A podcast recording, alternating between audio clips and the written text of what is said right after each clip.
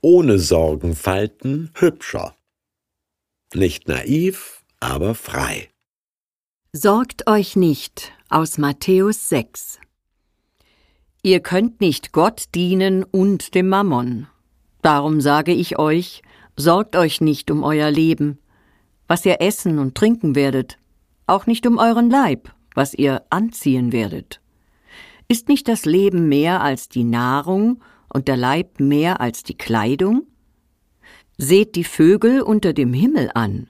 Sie sehen nicht, sie ernten nicht, sie sammeln nicht in die Scheunen, und euer himmlischer Vater ernährt sie doch.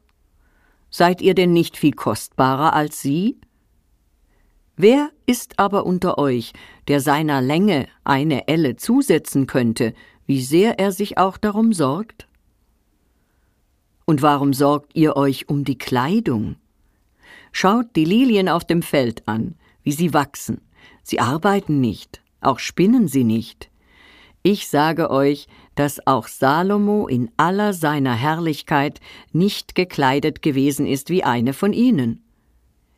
Wenn nun Gott das Gras auf dem Feld so kleidet, das doch heute steht und morgen in den Ofen geworfen wird, sollte er das nicht vielmehr für euch tun, ihr Kleingläubigen? Darum sollt ihr nicht sorgen und sagen, was werden wir essen, was werden wir trinken, womit werden wir uns kleiden. Nach all dem trachten die Heiden. Denn euer himmlischer Vater weiß, dass ihr all dessen bedürft. Trachtet zuerst nach dem Reich Gottes und nach seiner Gerechtigkeit, so wird euch das alles zufallen.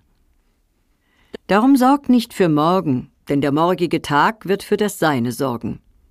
Es ist genug, dass jeder Tag seine eigene Plage hat.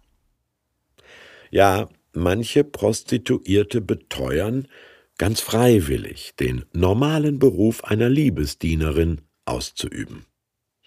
Schon das Wort stimmt mich skeptisch. Sexarbeit dient ja nicht der Liebe, sondern dem Geld. Um Liebe, Dienst und Geld geht's hier am Anfang des Textes. Wer das Geld liebt und allein ihm dient, den wird der Zwang zur Wirtschaftlichkeit versklaven, warnt Jesus. Von innen sieht jedes Hamsterrad wie eine Karriereleiter aus. Aber Gier und Angst machen einen nicht reich, sondern unfrei. Geld ist ein nützlicher Knecht, aber ein grausamer Herr, sagte Martin Luther und machte ein aramäisches Wort im Deutschen sprichwörtlich Mammon. Aber von irgendwas muss ich doch leben. Übermorgen, nächstes Jahr. Ich bin weder Piepmatz noch Blümelein, sondern ein verantwortungsvoller Familienvater. Vernünftige Vorsorge ist ja auch Fürsorge. Profitable Geldanlage ist Alterssicherung. Also was soll das naive Gequatsche von Lerchen und Lilien? Moment. Jesus votiert nicht gegen Geld verdienen, schöne Klamotten und leckeres Essen, sondern gegen das sich Sorgen machen. Das versorgt nämlich niemanden. Und weil das letzte Hemd bekanntlich keine Taschen hat und jeder Arbeitstag genug Kopfzerbrechen bereitet, empfiehlt er eine zeitlos schicke Trachtenmode, trachtet zuerst nach der Gerechtigkeit der Welt Gottes.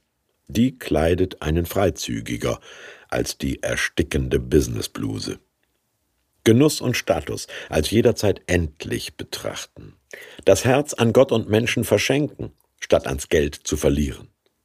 Innere Distanz zum Besitz halten, sich in Gott geborgen wissen, sowas kann man vernünftiger finden als das Wohlstandswachstum und den Optimierungszwang.